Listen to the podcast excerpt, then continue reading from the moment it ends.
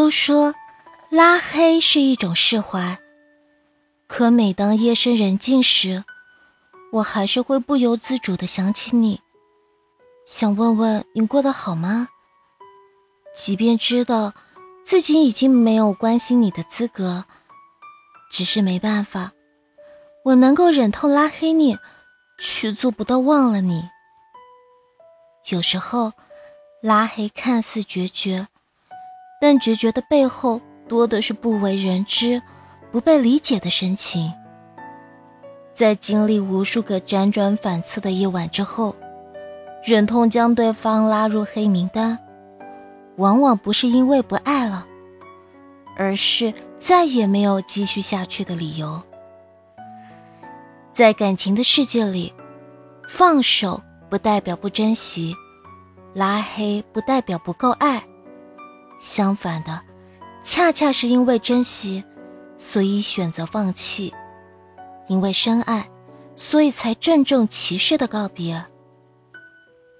面对感情，每个人都一样，对越在乎的人，越做不到若无其事。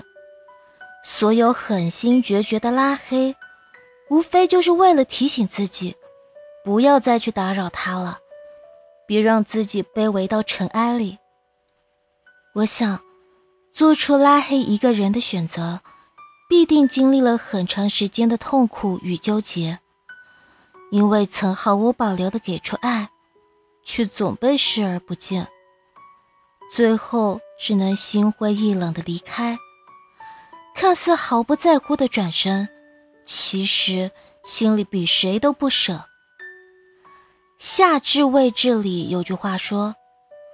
我们不得不学着说再见，对那些无法改变的事实，黯然逝去的时光，甚至生命，在巨大的痛苦面前，我们像顽劣少年，最后一次痛哭失声，然后将哭声调成静音，努力变成各种各样的有故事的大人。这世上，很多离开并不是因为不在意。而是清楚的知道，留在原地已经没有任何意义。曾经不顾一切的去爱，倾尽所有的去付出，却始终没有结果，那就要及时止损。为什么说拉黑你的人爱你最深？因为主动久了，爱的痛了，便不想再继续犯傻了。